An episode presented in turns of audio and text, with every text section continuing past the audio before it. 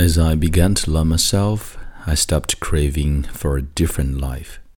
And I could see that everything that surrounded me was inviting me to grow.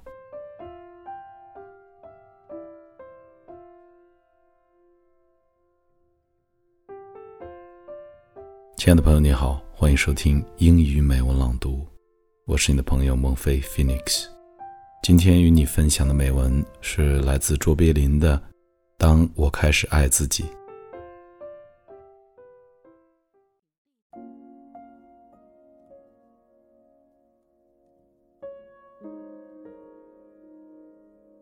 As I began to love myself, I found that anguish and emotional suffering are only warning signs that I was living against my own truth. Today I know this is authenticity as I began to love myself, I understood how much it can offend somebody as I tried to force my desire on this person.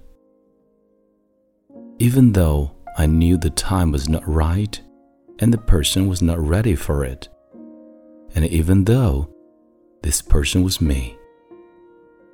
Today, I call it respect.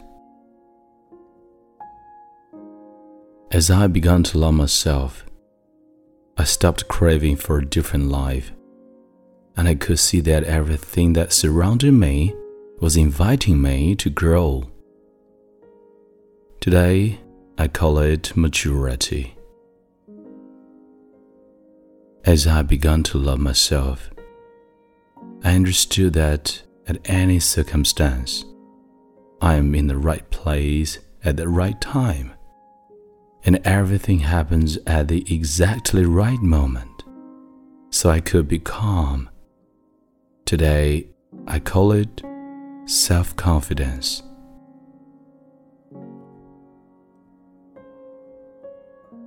As I began to love myself, I quit stealing my own time and I stopped designing huge projects for the future. Today, I only do what brings me joy and happiness, things I love to do, and that make my heart cheer. And I do them in my own way and in my own rhythm. Today, I call it honesty.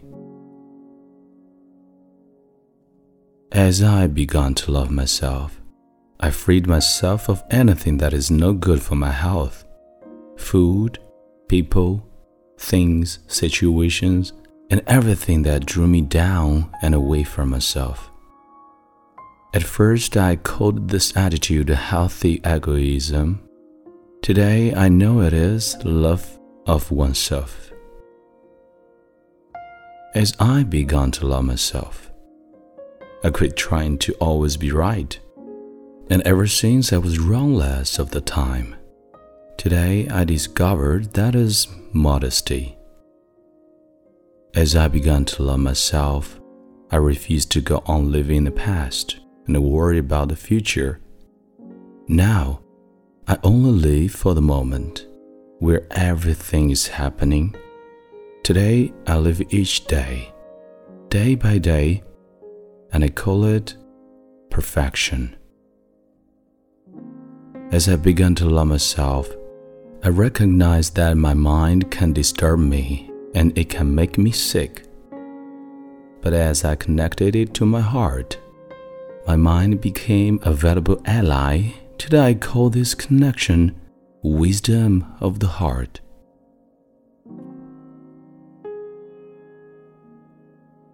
We no longer need to fear arguments, confrontations, or any kinds of problems with ourselves or others even stars glide, and out of their crashing new worlds are born.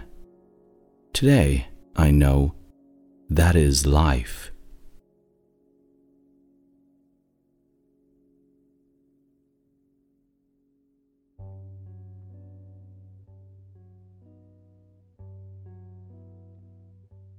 本期节目到这里就结束了，欢迎你在微信订阅号搜索“英语美文朗读”。 来和我一起邂逅更多暖声美文。这里是英语美文朗读，我是你的朋友孟非。Phoenix，thank you for listening and see you next time。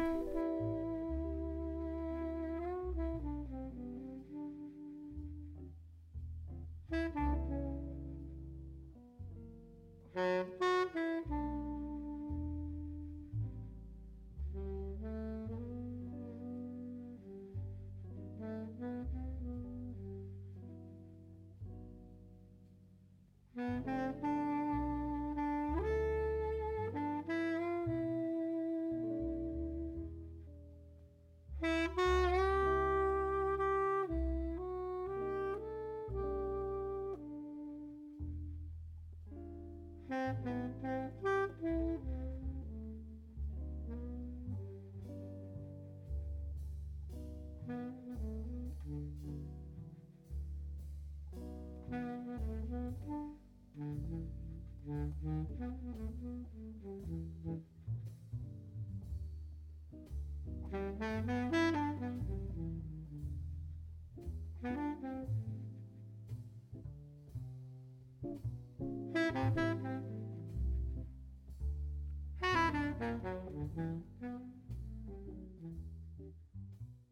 Mm-hmm.